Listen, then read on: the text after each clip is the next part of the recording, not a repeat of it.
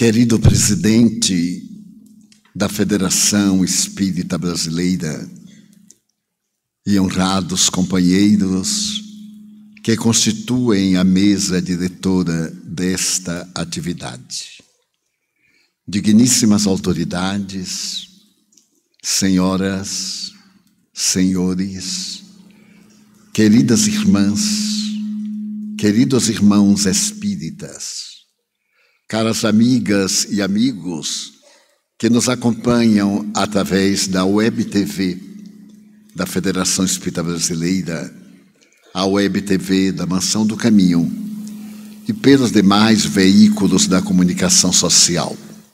Nossos votos de muita paz.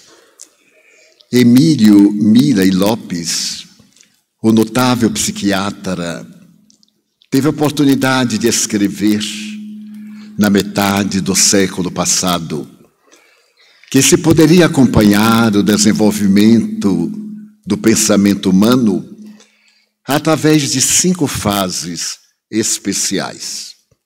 A ele e aos estudiosos da psicologia humana sempre preocuparam os mecanismos da mente, quando os neurônios conseguiram elucubrar o pensamento e experimentar as emoções.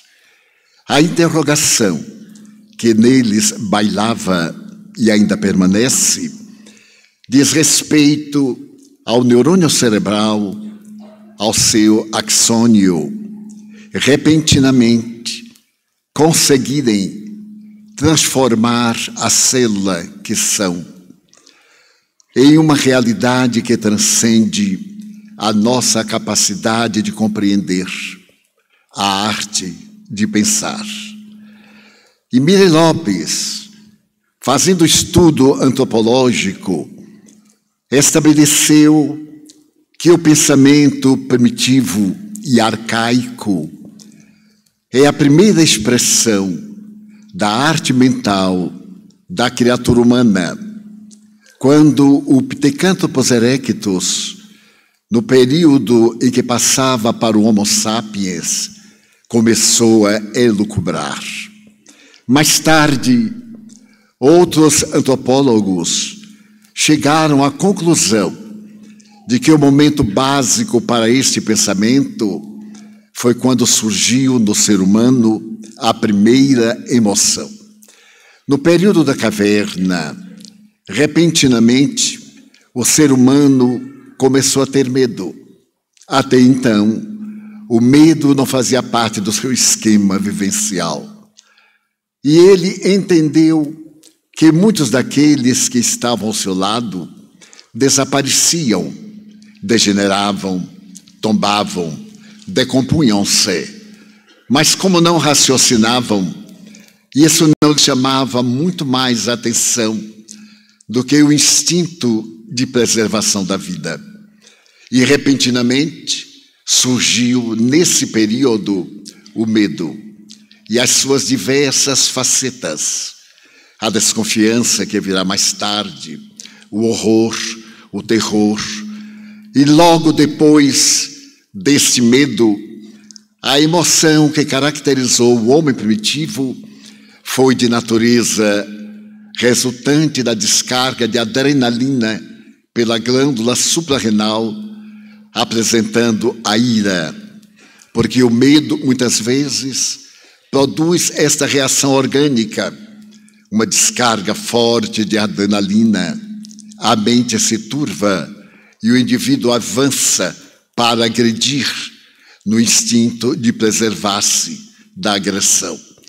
Mas de imediato esse laboratório fantástico, que é o organismo, ele tem uma descarga de cortisol e recua, estabelecendo isso mais tarde, essa repetição da ira e do recuo em processos de perturbação orgânica, quando o cérebro é obrigado a produzir cadeias de açúcar e degenerar-se naquele arquipélago de mensagens que constitui a vida pensante. Mas depois da ira e as várias manifestações do ódio, da revolta, do rancor, do ressentimento, da vingança, o ser humano contemplando os vários animais, começou a perceber que alguns deles limpavam o filho recém-nascido com a língua, devoravam a placenta, e nasce o primeiro sentimento de ternura da mulher pelo filho recém-nascido, o beijo, e a primeira expressão a respeito do amor. O amor é, portanto, a emoção mais recente na historiografia do ser humano.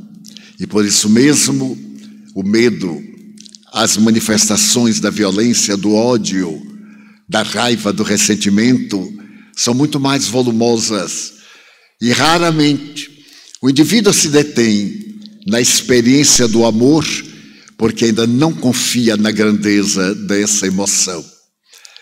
Essa emoção, é claro, somente virá muito mais tarde, depois do pensamento primitivo, também denominado por ele como pré-mágico, em que a imaginação vai acompanhando o canto dos pássaros, o colorido das plantas, as flores, a natureza as variações do tempo, proporcionando-lhe um elenco muito grande a que ele não dava atenção.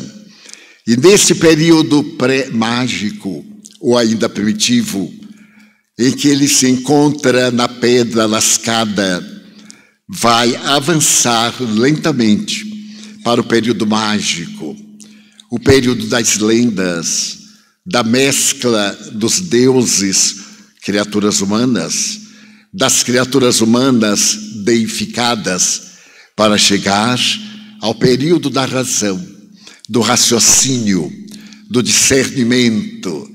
Este período que atravessamos genericamente e, por fim, anelar ao pensamento cósmico, o pensamento intuitivo, aquele que dispensa a verbalização, gráfica, oral, a percepção mesmo das questões que dizem respeito ao que vai além da imaginação.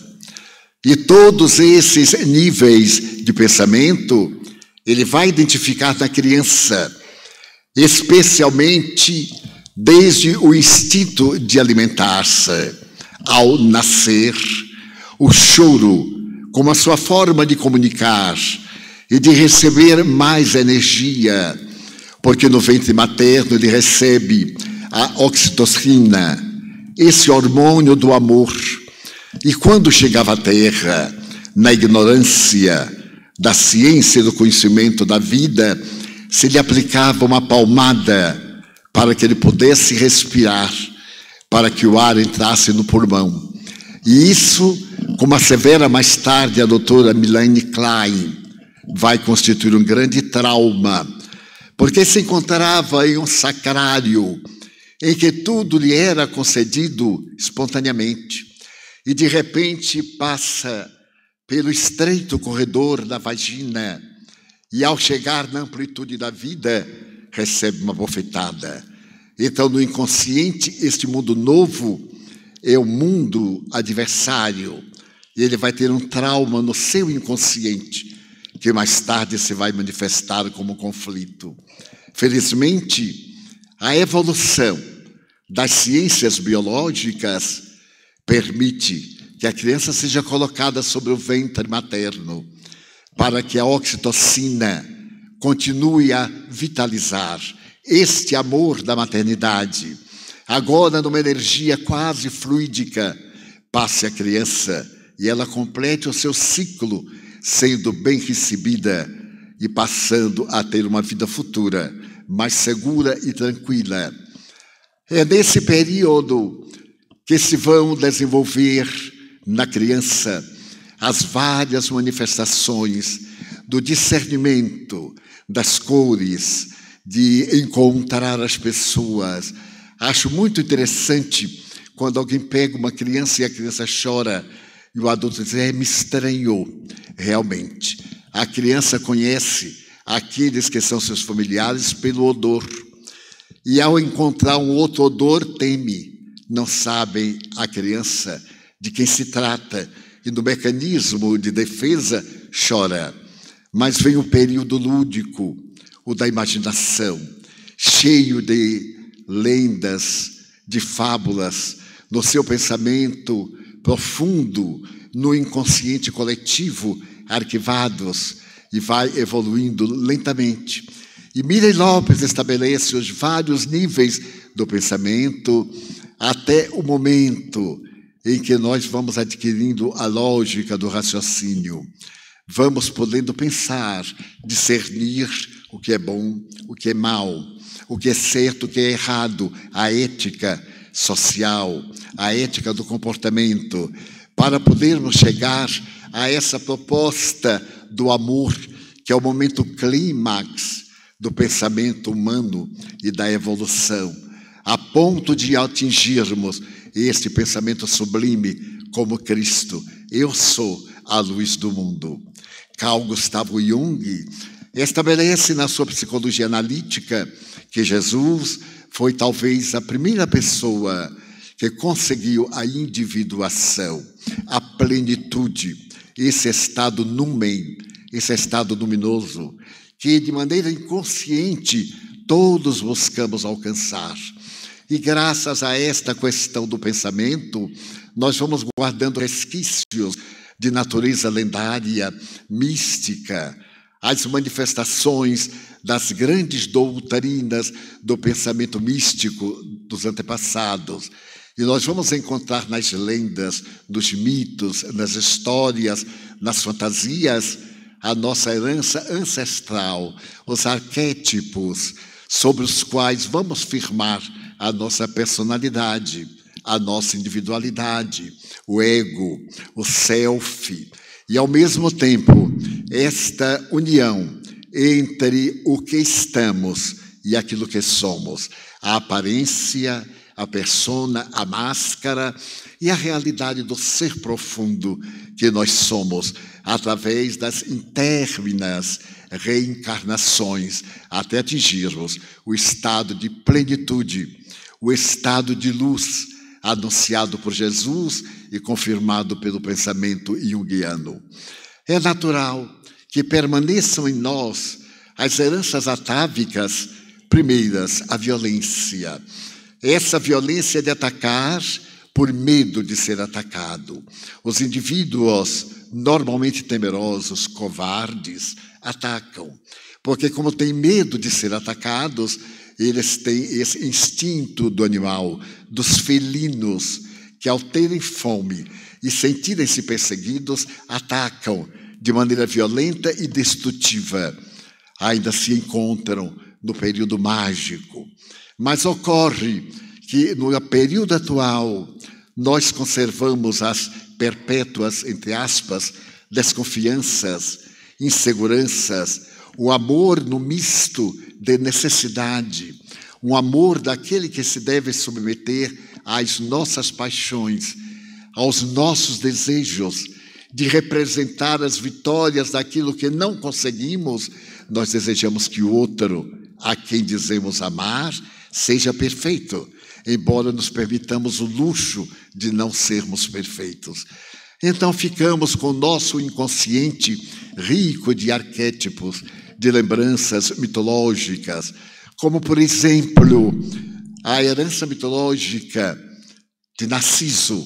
Narciso é um vulto mitológico que nasceu na Boécia, na cidade de Téspia. E, curiosamente, ele era filho de Cefiso e de uma ninfa, a ninfa Liríope. Quando ele nasceu, era portador de uma beleza jamais observada em qualquer criatura.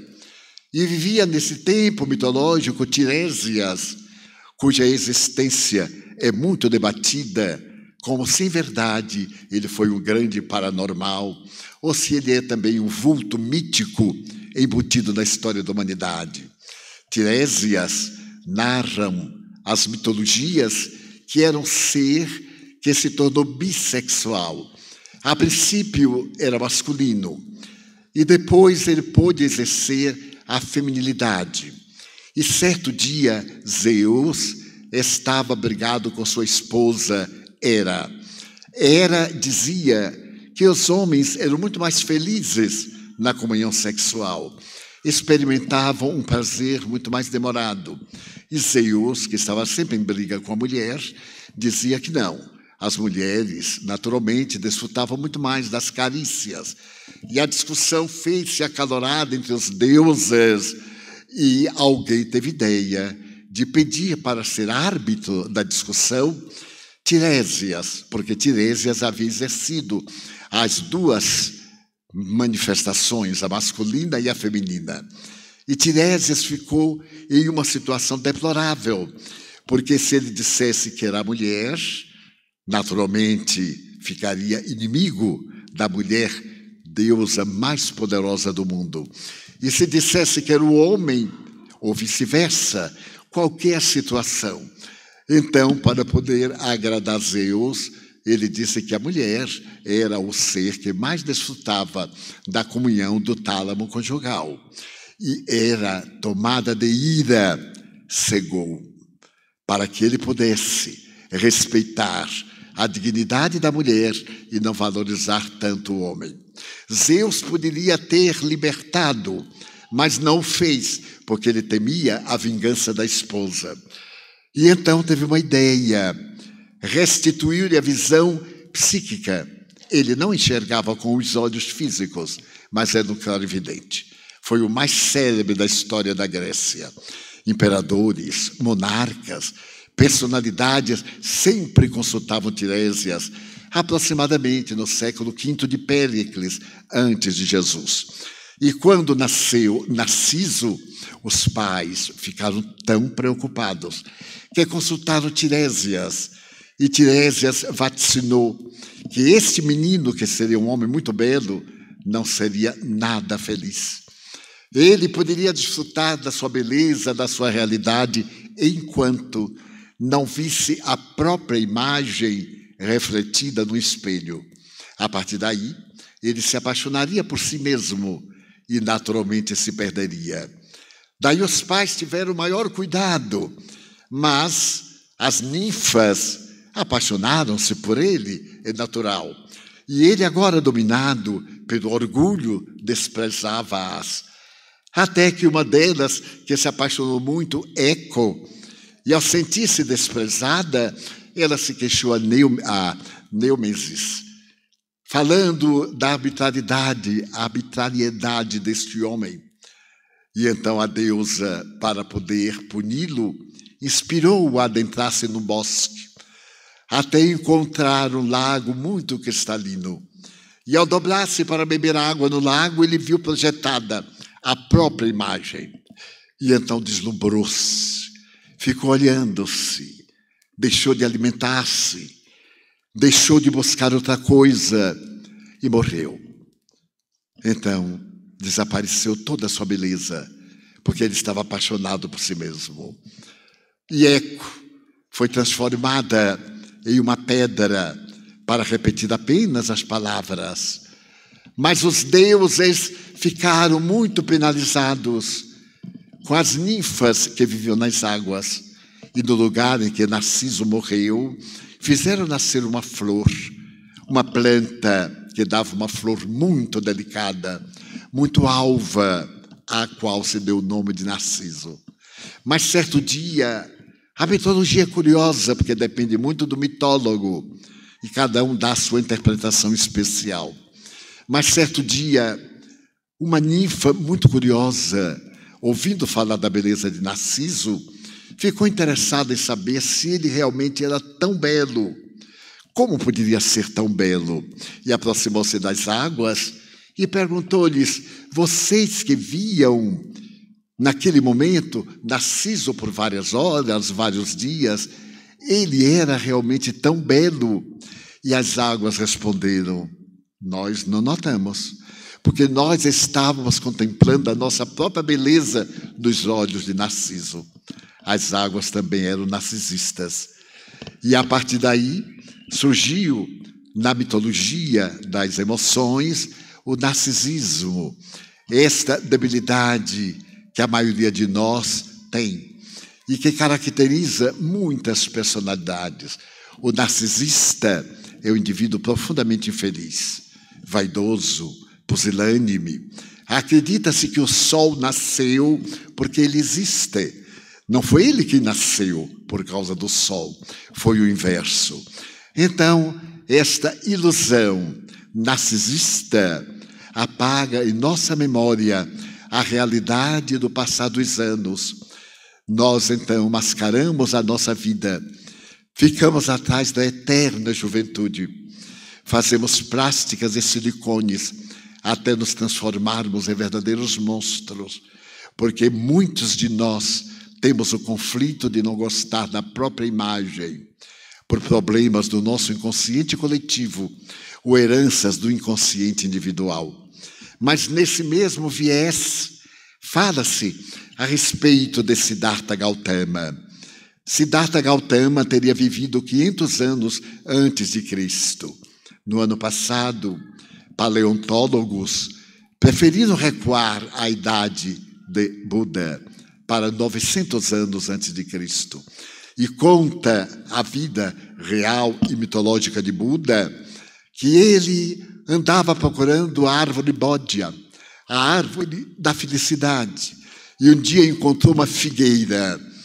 E depois de haver tentado na meditação encontrar-se para poder saber o significado da vida, para poder vencer os três adversários do viver, a velhice, a doença e a morte, ele senta-se em postura de lótus e ilumina-se. Ao iluminar-se, ao adquirir o estado búdico, ele agora tem que enfrentar a realidade da mais terrível das inimigas da criatura humana. Ele terá que enfrentar Maia, a ilusão, a farsa, a mentira. E Maia propõe a ele que ele deve gozar. E manda várias servas belas, sensuais, para que bailem diante de Buda mergulhado na meditação. E aqueles seres não logram perturbá-lo, seduzi-lo. Ele continua sereno, buscando a perfeição absoluta. Então, Maia deseja que ele morra, porque ele morrendo, o mundo sem a sua presença ficará vulgar. As perturbações do prazer ganharão o gozo da criatura humana, que ficará inebriada da ilusão. Mas ele teima e os deuses preferem que ele fique na terra. Então Maia, revoltada, constrói uma serra, diz agora a lenda, e atira essa serra para que destrua Buda. Ele sai da frente e a serra divide uma montanha, que naquele momento brota água, flores, demonstrando a grandeza de Buda. E ele vive até os 80 anos aproximadamente, quando é preparado para o seu funeral. É colocado sobre um leito de sândalo para ser cremado. E labaredas espontâneas surgem e ele vai queimado pelas labaredas e um grande perfume toma conta da terra. Buda é o maior adversário de Maya, a verdade e a ilusão. Nós vivemos entre essas duas posturas e hoje, uma palavra que foi trazida da língua inglesa, fake, o que é verdade, o que é fake news, tomando conta da cultura brasileira e do mundo e deixando-nos perturbados diante da incerteza dos acontecimentos. Mas a nossa inteligência, que se encontra no momento da inteligência racional, já com alguma intuição, a presença desse sexto sentido, catalogado pelo professor Charles Richer, prêmio Nobel de Fisiologia, considerado o maior sábio de França no século XIX, que durante 40 anos pesquisou o após a morte, na ciência da metapsíquica, que ele criou com William Crookes, o eminente químico alemão e físico. Então, depois de 40 anos de experiências na Universidade da Salpêtrière em Paris e noutras, por volta de 1928, ele vai escrever um livro e dará o título desse livro A Grande Esperança, deixando antever que ele acredita na imortalidade da alma. E numa carta que ele faz a uma amiga inglesa, a senhora Bubbs, ele diz laconicamente: aquilo que nós pensávamos é verdade. Alguns intérpretes do espiritualismo querem traduzir como sendo aquilo que pensamos a imortalidade. Mas aqueles que duvidam dizem exatamente o oposto, que era a ausência da imortalidade. De uma ou de outra forma, esse notável cientista estabeleceu que nós somos portadores de um sexto sentido, que é a percepção parafísica. Essa percepção que ele estabelece de uma maneira muito bonita no seu livro, que foi dado a Sigmund Freud, em 1885, na mesma Universidade de La Salpêtrière, quando Freud veio de Viena para estudar o inconsciente ao lado do eminente mestre de fisiologia Jean-Martin Charcot. E então Freud, que era de temperamento arrebatado, da escola judia de Viena, e que acaba de descobrir alguma coisa que vai revolucionar o mundo ao alvorecer do século XX, ele terá coragem de dizer que a humanidade é infeliz por causa dos tabus que carrega, dos conflitos no que diz respeito ao sexo, por causa das tradições, da ignorância. E é necessário desmistificar o sexo para acabar com o ocultismo, essas doutrinas fantasiosas que falam da imortalidade da alma, da continuidade da vida após o decesso celular.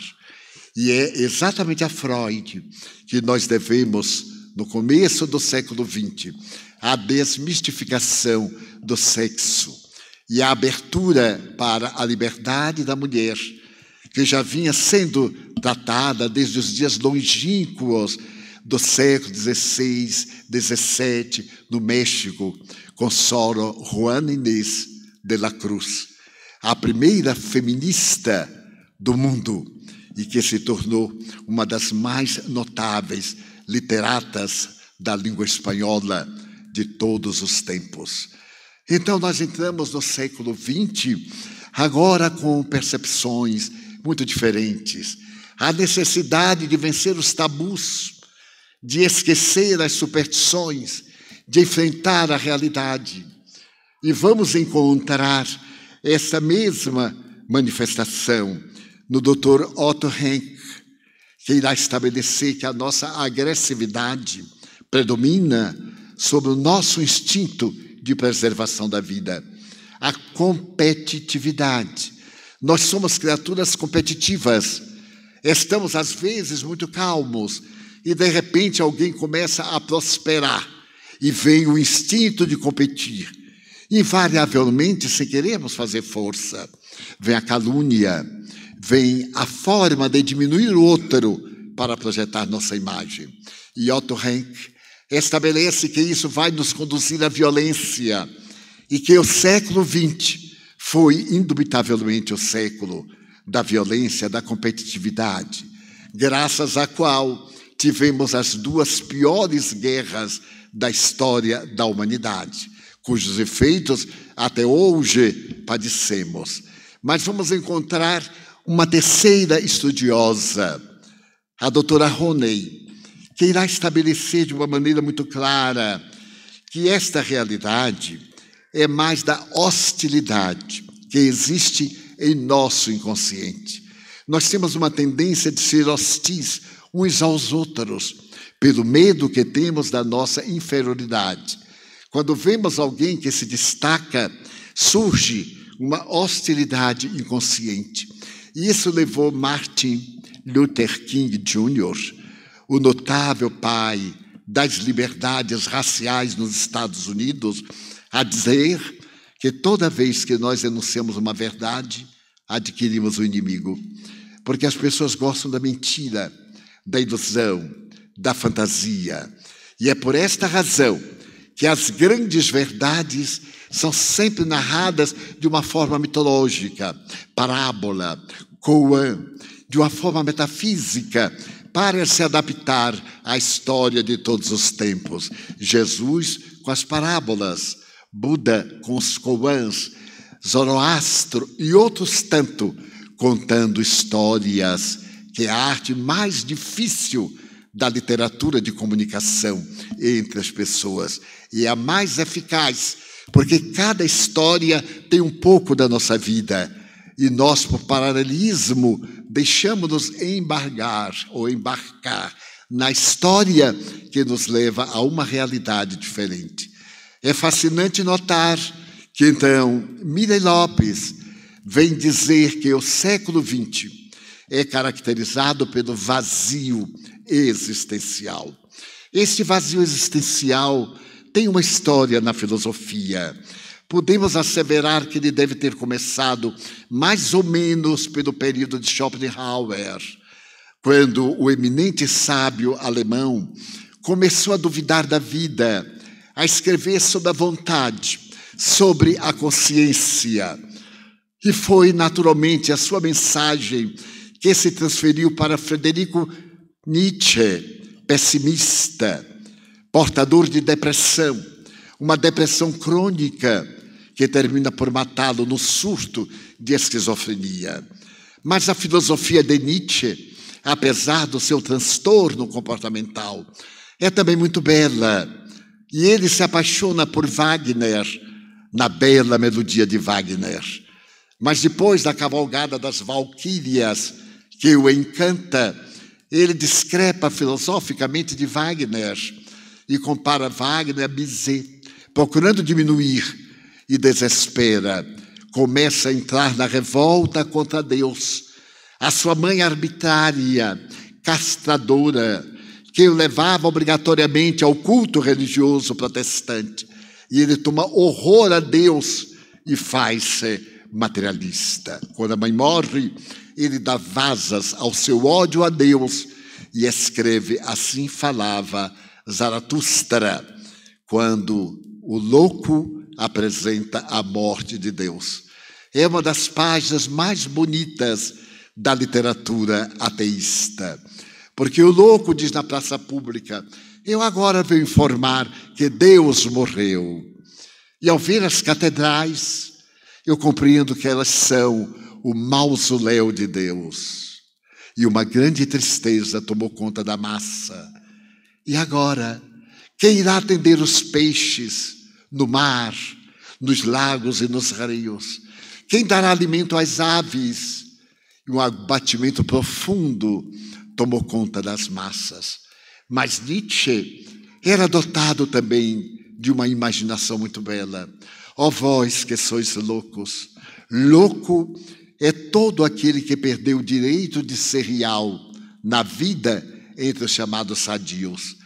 Mas a sua filosofia é penetrante e vai servir de base para o século XX naquilo que Soren Kierkegaard chamou de existencialismo.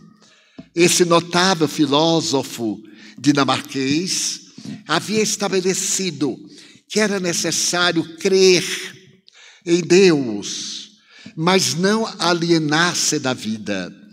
Ele tinha o direito de existir e de desfrutar a vida como ser vivente, racional.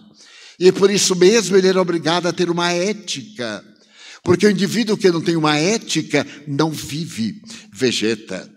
O mesmo diria Platão.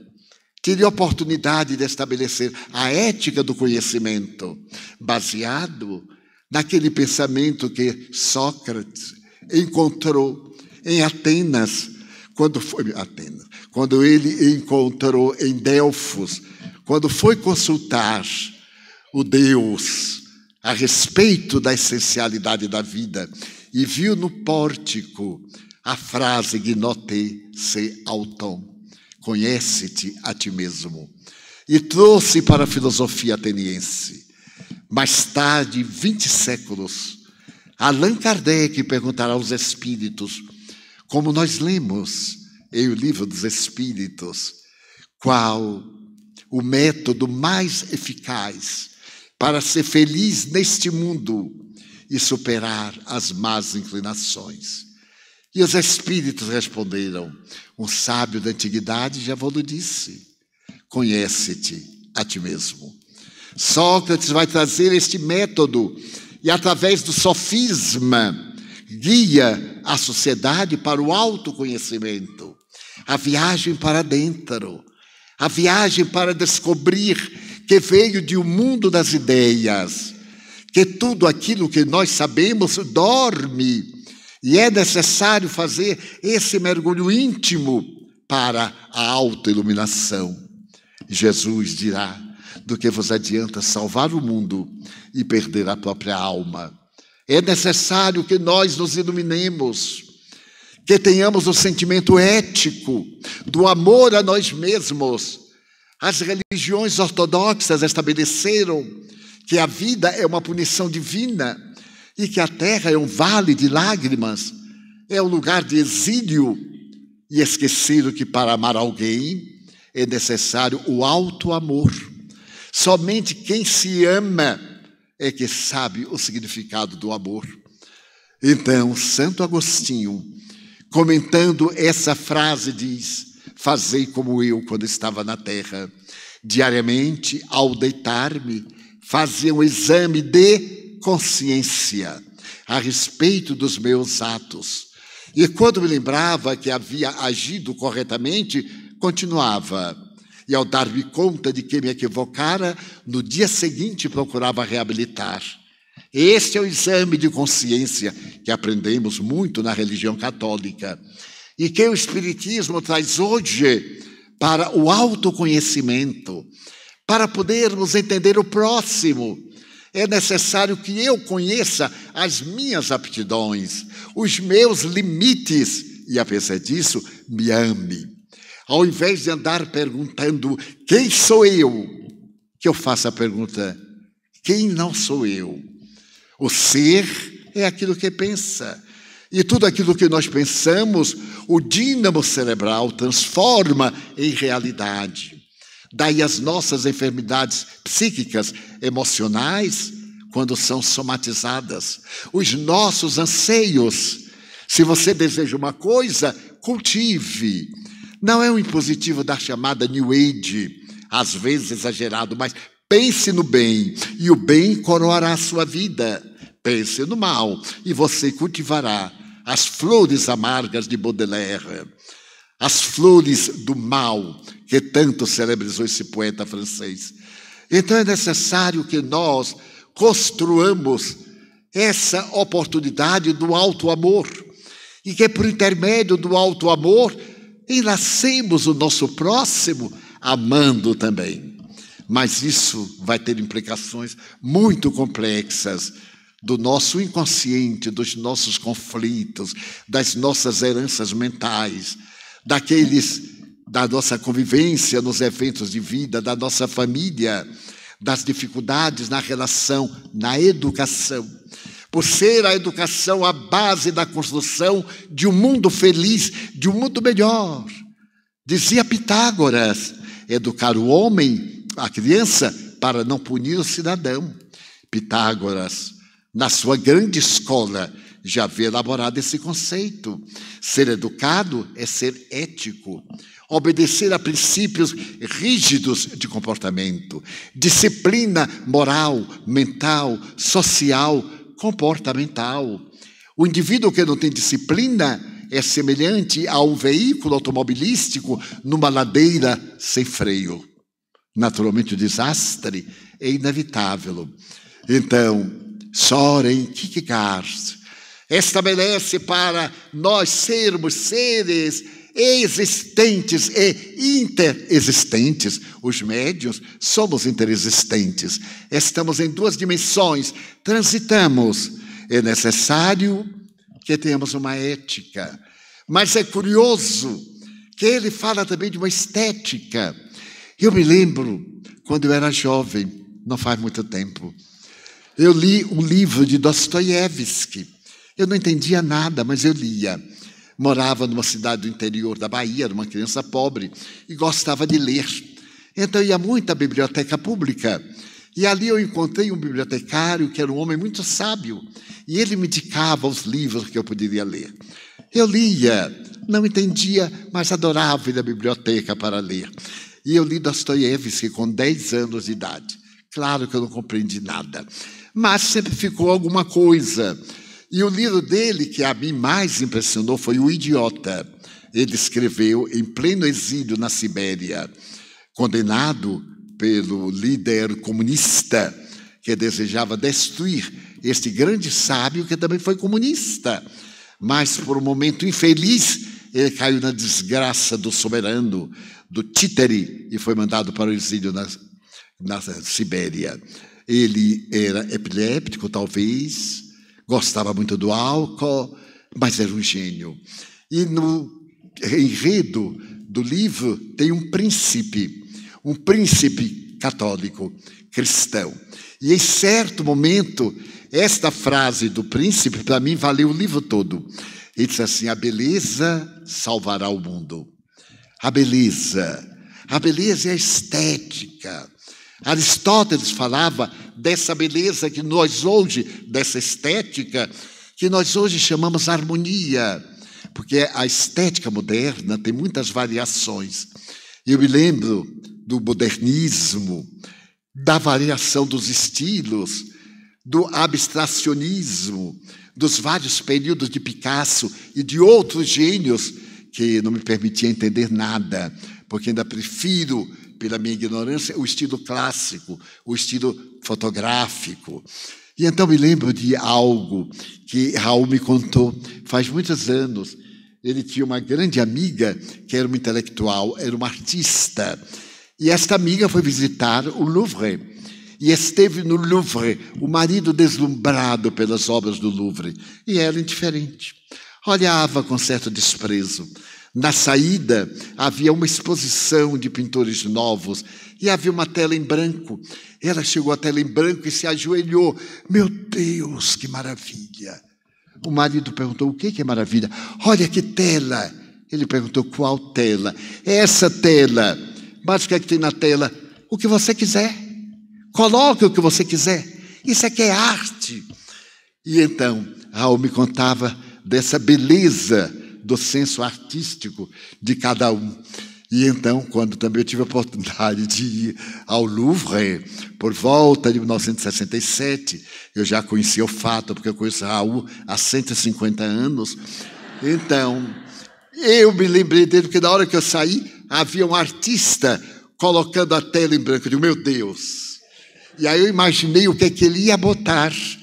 E perguntei o que é que ele ia botar. Ele me disse assim, ainda não pensei. Isso aqui é arte, porque qualquer louco colocava o que quisesse. Mas então eu prefiro ainda um pouco o classicismo, com algumas questões modernistas. Mas bem, fala a necessidade do estético, da beleza. Esta beleza que representa a criação, o Criador. Eu nunca me esquecerei. A primeira vez que eu estive na Espanha, e fui proferir uma conferência, um amigo muito querido me levou à cidade de Toledo. São mais ou menos 40 quilômetros de Madrid a Toledo. E era a primavera na Europa. Eu nunca tinha visto determinada flor. E quando nós passávamos pelo campo, eu via aquelas flores amarelas, vermelhas, vermelho-amarelas, numa extensão colossal. Eu disse, meu Deus, mas por que, que na Europa tudo é mais bonito do que no Nordeste? Então eu me lembrava das árvores aqui do Planalto. Visitei muito este Planalto antes de Brasília, o Triângulo Mineiro, e as árvores tudo tortas, meio queimadas. E eu dizia assim, mas por que na Europa tudo é tão diferente? E pedi a meu amigo para parar o carro, que eu queria ver. Ele disse, mas de volta você vê, isso é mato. Eu disse, mas é um mato que eu nunca vi. Ele disse, mas Divaldo, nós temos a conferência em Toledo. Eu perguntei que horas são. Ele disse 10 horas. E a conferência será às 20 horas. E daqui lá, quanto tempo gastamos? Uns 20 minutos. Eu digo, então, nós podemos parar pelo menos meia hora. Não é? Ele aí parou contra gosto. E eu saltei e entrei naquele campo imenso. As flores amarelas flutuando. Me veio a tentação de arrancar uma, mas eu compreendi que a beleza está na flor em si. Sentei-me e fiquei com a cabeça naquele oceano amarelo-vermelho, quando o Espírito Joana de Anjos me apareceu e disse: Meu filho, as flores são o autógrafo que Deus colocou na sua obra. Aí eu me lembrei do Polígono das Secas, disse muito bem. A assinatura de Deus lá no Nordeste é o Polígono das Secas. Muito bem. E fiquei apaixonado. Quando eu saí, eu vi o meu amigo sentado à borda da estrada, assim apoiando o queixo, e eu disse: Vamos. Ele disse: Calma, eu estou contemplando aqui o mato, as flores. Eu disse: Mas você não passa aqui? É, Edivaldo, eu passo aqui três vezes. Eu moro em Madrid, trabalho em Toledo, mas eu nunca tinha visto as flores, porque eu estou sempre afobado, angustiado. Agora, toda vez que eu passar por aqui, vou me lembrar de você, desta beleza que coloca colorido dos meus olhos. Então eu me lembrei do idiota de Dostoiévski. A beleza salvará o mundo. É a estética apresentada por Soren Kierkegaard.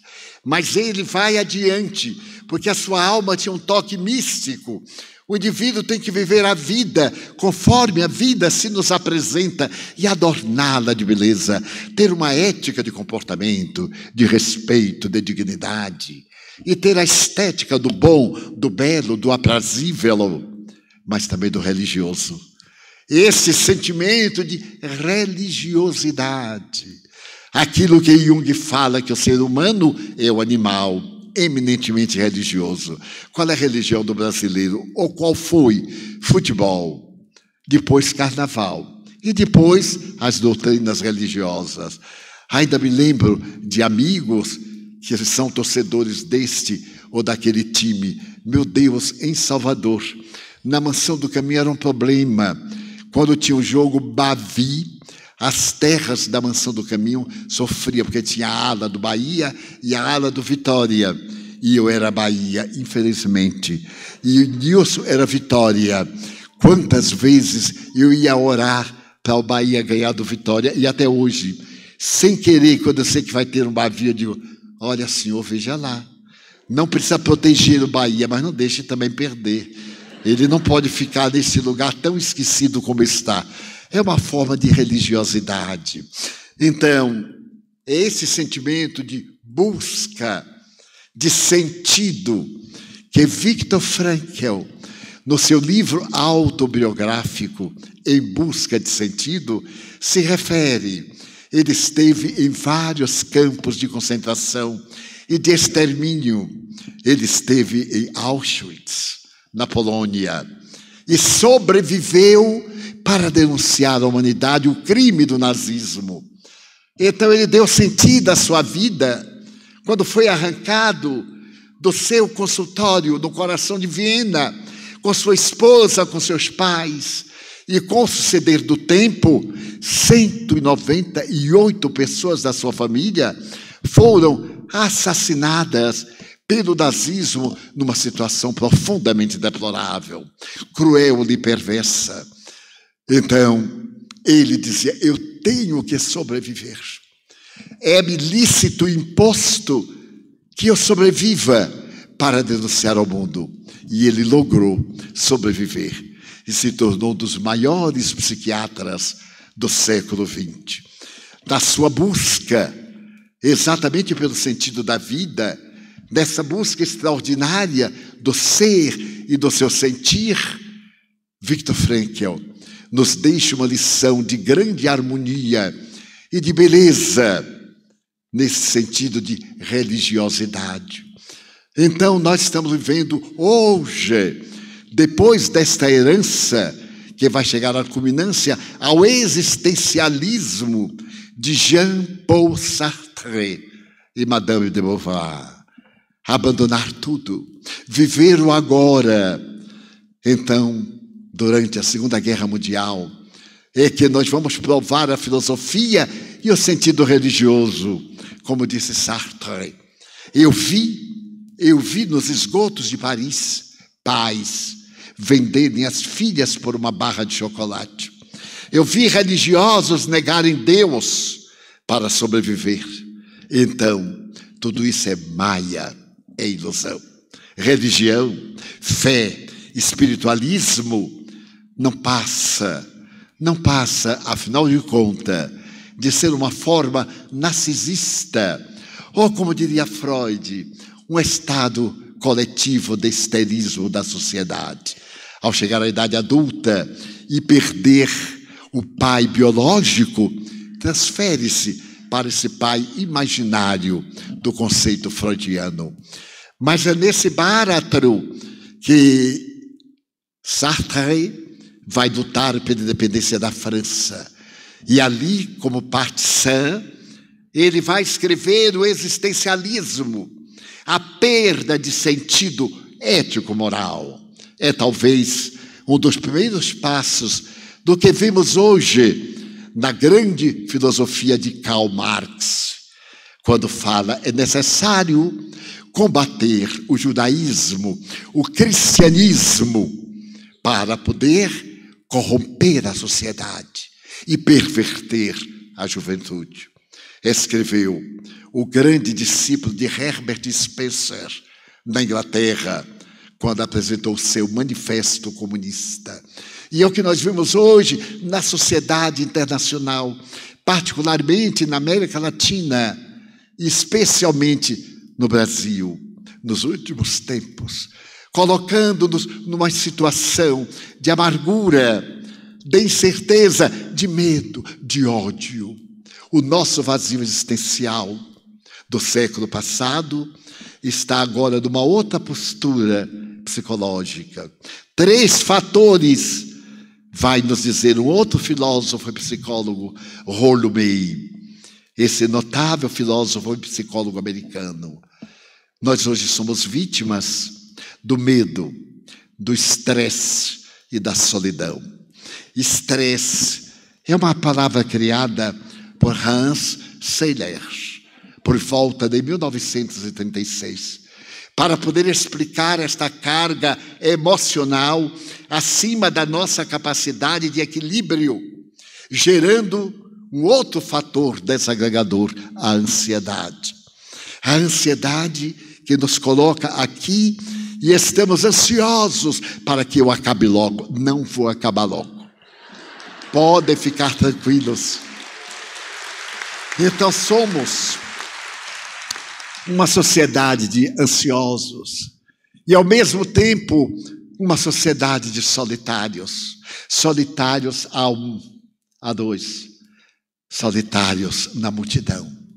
Estamos aqui com aproximadamente duas mil pessoas, em perfeita solidão, cada um no seu mundo, mesmo na vida conjugal, agora na comunicação virtual, cada um na busca de Maia, da fantasia. Deixamos de conversar, perdemos o sentido do calor humano, perdemos a verbalização, estamos criando o idioma que não corresponde ao idioma. Vemos no Enem a tragédia. Não se sabe escrever. Não se sabe descrever emoções. Aliás, emoções não se descrevem, vivem-se. Então, eis a grande tragédia do cotidiano, do vazio existencial que nos leva à melancolia, à depressão, ao suicídio porque perdemos o objetivo da vida. Não há muito, um neto meu, filho de uma menina de criação, nove anos, chegou para mim e me disse: Tio, eu vou me matar. Eu disse: Por que, meu filho? Ele disse: Não sei. Porque a vida não tem sentido. Eu disse: E por que não tem sentido? Ele disse: Não sei. Uma tristeza muito grande. Então eu estou me cortando. Eu digo, não é sentido, meu filho. Isso se chama Facebook. Você está lendo e a sua mãe está deixando você consultar os sites criminosos dos pervertidos e psicopatas que estabelece a coragem da baleia azul, o grande criminoso russo que levou ao suicídio centenas de jovens no mundo através desse tormento dos dias modernos na automutilação. E então eu digo: venha falar comigo. Abra seu coração ao seu velho avô. Nove anos. E ele me disse: Mamãe não está bem, tio. E se ela morrer, eu vou me matar. Eu digo: Mas você está na evangelização. Você sabe de Jesus. E você sabe que seu avô diz que ninguém morre, porque eu vejo os que passaram para o outro lado. Sua mãe eu carreguei nos meus braços e eu a amei sem saber de onde ela veio, porque não interessa saber de onde veio, interessa amar. E conversei, conversei. E pedi para ele vir fazer terapia, a terapia do amor. Porque as vidas sem sentido não amam, elas simplesmente vegetam e permutam satisfações narcisistas, egoísmo. Então a sabedoria divina mandou-nos a doutrina espírita para preencher o vazio existencial. Todas as vidas são tesouro. Quando Albert Schweitzer, prêmio Nobel da Paz, foi para Lambaréné, na África, este homem que abandonou a Europa para poder cuidar de dez etnias na África Equatorial Francesa, na época, 1905. Hoje a África está transformada.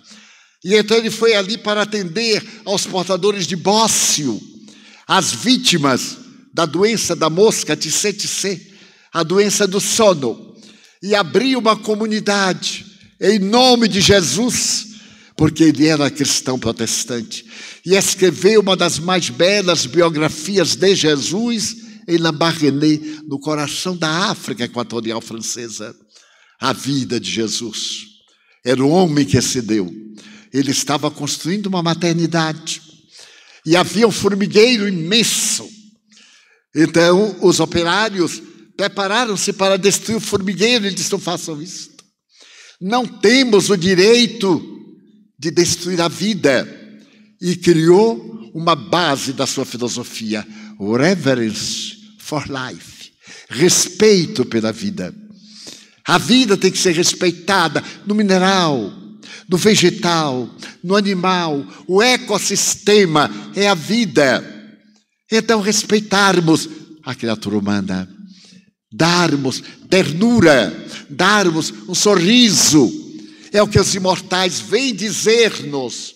Enfrentar o materialismo, vencer a vacuidade, a covardia moral, as pessoas cheias de conflitos, que na impossibilidade de lutarem contra as suas paixões e vencê-las, preconizam o materialismo nas suas três faces: o materialismo mecanicista, o histórico e o dialético. Hoje, o dialético, o materialismo russo, tomou conta do mundo e fracassou nas suas raízes. Spencer era inglês. Na Rússia, ele fracassou em todo o mundo da mãe russa, na antiga União das Nações Socialistas da Rússia, depois da Segunda Guerra Mundial. E em muitas delas, hoje, ele é proibido. Então, nós, os cristãos, deveríamos estar vigilantes. Não é contra, a favor do bem. E não aceitarmos a invasão das propostas criminosas, geradoras da inquietação, de necessidades narcisistas, do triunfo sem trabalho, através de meios ilícitos, ilegais, sem ética, sem estética, sem uma base religiosa. São os dias que nós estamos vivendo. os dias da incerteza, mas não são meus. Examinemos a Bíblia e vamos ver Marcos 13, o sermão profético. Jesus estava em Jerusalém e olhando o templo, que os apóstolos diziam: Senhor, vede que pedras, vede que edifícios. E ele disse: Em verdade, em verdade os digo, ou vos digo, não ficará pedra sobre pedra que não seja derrubada. E eles assustaram-se, e como estavam no outro lado do vale do Sendron, atravessaram o vale e foram para o Jardim das Oliveiras, defronte do templo diz o apóstolo Marcos, e ele diz assim, Senhor, dize-nos quando será isso. E ele começa a narrar o sermão profético. Por favor, leiam na Bíblia. Marcos 13, 1, 32. E ele começa a anunciar os dias de horror que nós vimos no nazismo. Pais denunciarão filhos, filhos denunciarão pais. Nós vimos no nazismo pais levaram os filhos a campos de concentração porque sofriam de enurese, molhavam a cama de noite. Portanto, não pertenciam à raça da vigésima quinta hora. Não era o germano perfeito. Aliás, Hitler não era germano. Ele era austríaco do Tirol, e é um paradoxo. E ele trabalha tanto pelo sangue germano puro, e com Goering e os outros se tornam o Apocalipse. Será que nós não estamos vivendo dias apocalípticos em que separamos a família, separamos-nos uns dos outros com ódio, quando ele disse: E eu que vos falei, amai-vos uns aos outros. E alguém vos diz: armai-vos uns contra os outros. Da Revolução Paulista de 32, esta frase foi estampada quando irmãos puseram-se contra uns dos outros na Revolução da Praia de Copacabana. Então nós estamos vivendo esses dias de incerteza, de dificuldade, porque estamos numa hora transcendental em que as misérias humanas serão superadas nós atingimos a mais alta técnica da ciência. Penetramos nas micropartículas e identificamos 62 micropartículas. Chegamos à energia, mas não tivemos coragem de chegar ao amor. É necessário que agora façamos um estacato e pensemos no amor, conforme ele nos amou. Se alguém não comparte das nossas ideias, não é necessário separarmos-nos. Queiramos-nos bem, no respeito pelo outro e preservemos as ideias uns dos outros.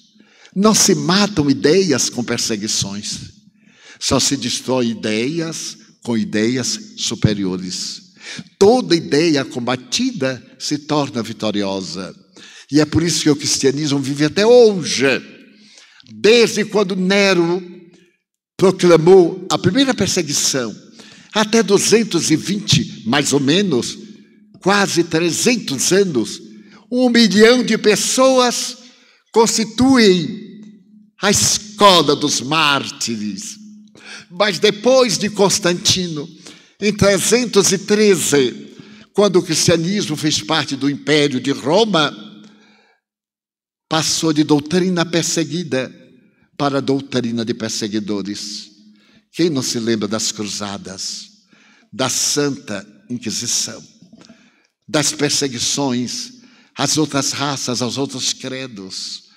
Quem não se lembra do dia 5 de dezembro do ano de 1507, quando o Papa Pio V venceu a Batalha de Lepanto? e expulsou os muros da Europa, os mouros da Europa, gerando o primeiro grande ódio do Oriente contra o Ocidente. As cruzadas para defender o túmulo vazio de Jesus. Os melhores historiadores dizem que não fomos atrás do túmulo, fomos atrás dos fabulosos tesouros orientais. E vimos quando Francisco de Assis estava diante do personagem capital do Egito, que falava francês, porque havia estudado na França, e Francisco também falava francês por causa de sua mãe, que era de origem francesa. E então os dois, Oriente e Ocidente, se encontram, e ele diz: pede ao Papa que mande um como tu, para que venha para cá. E ao invés de fazermos a guerra, abraçar-nos em paz, tu lá e o teu êmulo aqui. E Francisco foi ao chefe da cruzada pedir paz, e ele optou pela guerra, em nome daquele que deu a vida no holocausto de amor. Vieram os Espíritos dizer que nós somos irmãos que hipótese alguma o ódio resolve. O ódio é uma labareda, o combustível dele arde. E quando acaba o combustível, acaba a labareda. Então vamos acabar o combustível do ódio com a água generosa do amor e da ternura. Por isso a base do Espiritismo é fora da caridade. Não há salvação. Foi esse o tema que os bons espíritos me sugeriram ontem e hoje para conversar com os corações amigos da alma brasiliense, para nós nos desarmarmos, para abrirmos o coração à fraternidade. Os dias que virão serão dias de testemunho. E quais os dias que não são de testemunho? Se não são para mim, são para quantos irmãos? Se não é para esse, é para aquele. Porque estamos no mundo relativo, transitório. E a dor é a benção. Essa benção, como fala o bom espírito no Evangelho segundo o Espiritismo, que Deus reservou para os seus eleitos.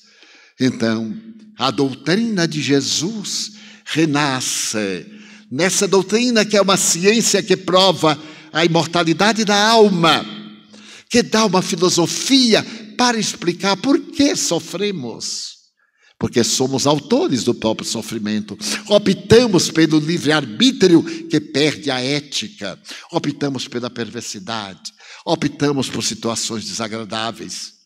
Então, estamos vivendo o grande momento da solidariedade, de nos darmos as mãos ao sairmos daqui. Que tenhamos a coragem de telefonar alguém que tem antipatia por nós e perguntar: Olá, como vamos? E diz assim: Mas já está me telefonando? Desde há muito que eu estou com essa vontade. E se nós temos problema em casa, com a mãe, com o pai, com o irmão, digamos, principalmente ao pai, oi velho, hoje eu senti saudade de você. E a mãe não chama de velha, porque a mulher não envelhece. A mulher adquire experiência. E digamos, ai, eu sou muito feliz porque tenho você. E realmente, quando elas partem, que falta fazem. Enquanto estão conosco, às vezes são até implicantes. Mas quando partem, nós sentimos falta da sua implicância, que salva vidas.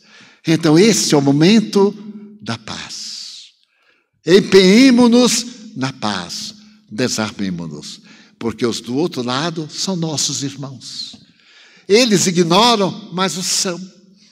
E é necessário que restauremos no Brasil o respeito à vida, o reverence for life.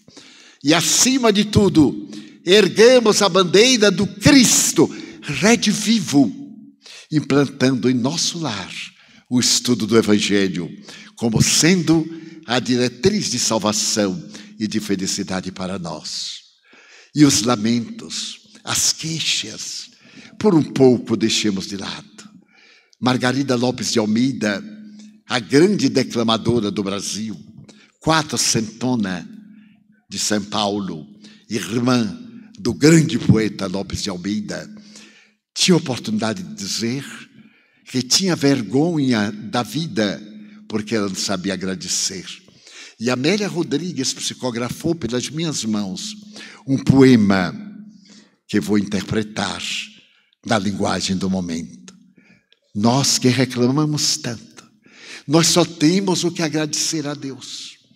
Ao invés, portanto, de reclamar, que possamos bem dizer: Senhor, eu quero dizer-te que eu amo a vida, que para mim é bela e é consentida. Muito obrigado, Senhor, por tudo que me deste, por tudo que me das. Obrigado pelo ar, pelo pão, pela paz. Muito obrigado pela beleza que os meus olhos veem no altar da natureza. Olhos que veem o céu, a terra e o mar, que acompanham a ave ligeira que voa fagueira pelo céu de anil e se detém nas flores coloridas e multicores. Pela minha faculdade de ver, eu descubro na terra os cegos que perderam a faculdade de enxergar. Ando na escuridão, tropeço na solidão, choro na multidão. Eu oro por eles, porque eu sei que depois desta vida, na outra lida, eles também enxergarão. Muito obrigado, Senhor, pelos ouvidos meus que me foram dados por Deus, ouvidos que ouvem o tamborilar da chuva no telheiro, a melodia do vento nos ramos do ormeiro, as lágrimas que vertem os olhos do mundo inteiro, ouvidos que ouvem a música do povo que desce do morro, da praça cantar, a melodia dos imortais que se ouve uma vez e ninguém esquece nunca mais. A voz melodiosa, canora, melancólica do boiadeiro e a dor que geme, que chora no coração do boiadeiro, pela minha faculdade de ouvir, pelos surdos eu te quero pedir, porque eu sei que depois desta prova, na vida nova, eles voltarão a ouvir. Obrigado pela minha voz, mas também pela sua voz, pela voz que canta, pela voz que ensina, que alfabetiza, que legisla, que dá ordem, pela voz que trauteia uma canção, e o teu nome profere com doce emoção diante da minha melodia eu quero rogar pelos que sofrem de afasia, que não cantam de noite, que não falam de dia. Oro por eles. Eu sei que depois desta dor, do teu reino de amor também cantarão.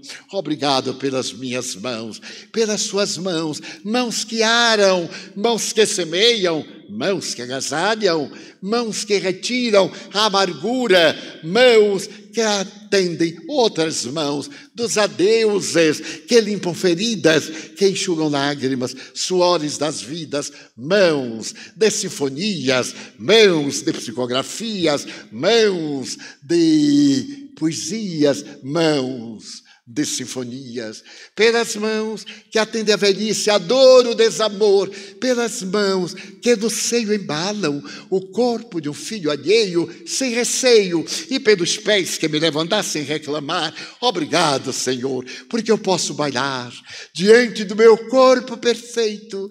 Eu te quero louvar, porque eu vejo na terra aleijados, amputados, marcados, impossibilitados de caminhar, e eu que tenho o corpo que me deste para o triunfo, aqui estou a andar. Mas eu te quero rogar pelos aleijados, amputados, paralisados. Eu sei que depois desta expiação, na outra reencarnação, eles também bailarão.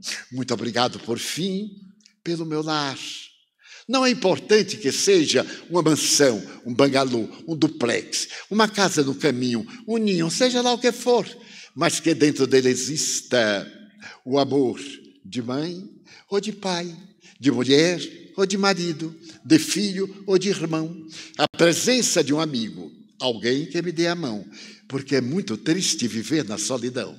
Pelo menos a companhia de um gato ou de um cão, mas se eu a ninguém tiver, nem nem um berço, uma cama para dormir, nem o teto para me cobrir. Mas se eu nada tiver, eu te tenho a ti, E quero dizer-te muito obrigado, Senhor, porque eu nasci. Obrigado porque creio em Ti, pelo Teu amor. Obrigado, Senhor, pela Sua atenção. Muito obrigado, senhores.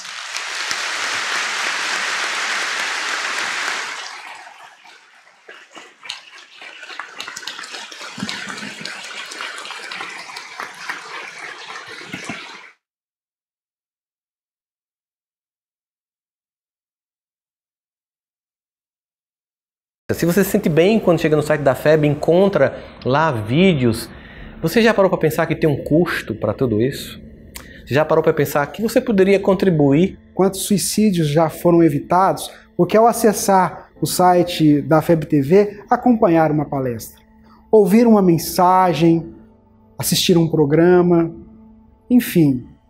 Se nós queremos que o bem se propague, a gente também precisa fazer a nossa parte. A FEB TV ela representa um instrumento de comunicação fundamental da nossa instituição máter do Brasil, Federação Espírita Brasileira, que propõe paz, amor, fraternidade e o belo. Porque não é apenas um trabalho de divulgar, não é apenas o trabalho de comunicar, é o trabalho de esclarecer, de consolar e de libertar. E quando temos alguma coisa desse valor e desse gabarito, que é a programação da FEB, especialmente da TV, porque é algo que atinge de imediato o público, nós verificamos o quanto isso é importante. Todos viraram jornalistas, todos viraram articulistas, todos viraram é, donos de jornais dentro de suas redes sociais mas ninguém para para pensar na importância e na, no poder e na responsabilidade com relação à informação que se passa. A pessoa que acessa a internet, ela está em busca de algo. Para ela encontrar algo bom, é necessário que nós trabalhemos para produzirmos bons conteúdos. Eu quero te convidar para tu fazeres parte dessa campanha. Todos nós juntos somos, somos sempre melhores do que qualquer um de nós sozinhos. Se a gente quer ver o Espiritismo levando essa esperança, a gente precisa trabalhar agora. Você já pensou em ajudar em consolar outros corações? Contribua. Nós precisamos de você. Muito. A sua contribuição. Fazendo o seu papel, que é assistir, curtir, compartilhar, se inscrever e, se necessário, contribuir para que se mantenha a chama acesa da comunicação social espírita. Nós contamos com a sua generosidade. Para contribuir com a FEB TV em sua missão de amor é muito fácil. Basta acessar febtv.com.br, clicar no botão Deseje colaborar localizado em diversos locais do site. Na página de colaboração, insira seus dados pessoais, selecione a modalidade de pagamento e pronto. Selecione doação mensal insira o valor desejado e as demais informações. O site da FEB TV é seguro e oferece a você a tranquilidade de doar sem risco. Se você não possui cartão de crédito, selecione outras formas de pagamento. Insira o valor desejado e depois prosseguir. Escolha entre boleto bancário e transferência, lembrando que na opção transferência você deve copiar as informações bancárias, pois a transação é feita de forma manual em seu banco através de aplicativo ou agência. Com a doação mensal, você oferece à TV mais segurança para continuar mês a mês trabalhando em prol da divulgação da doutrina espírita. A equipe FEB TV agradece a sua generosidade. Nós somos FEB TV.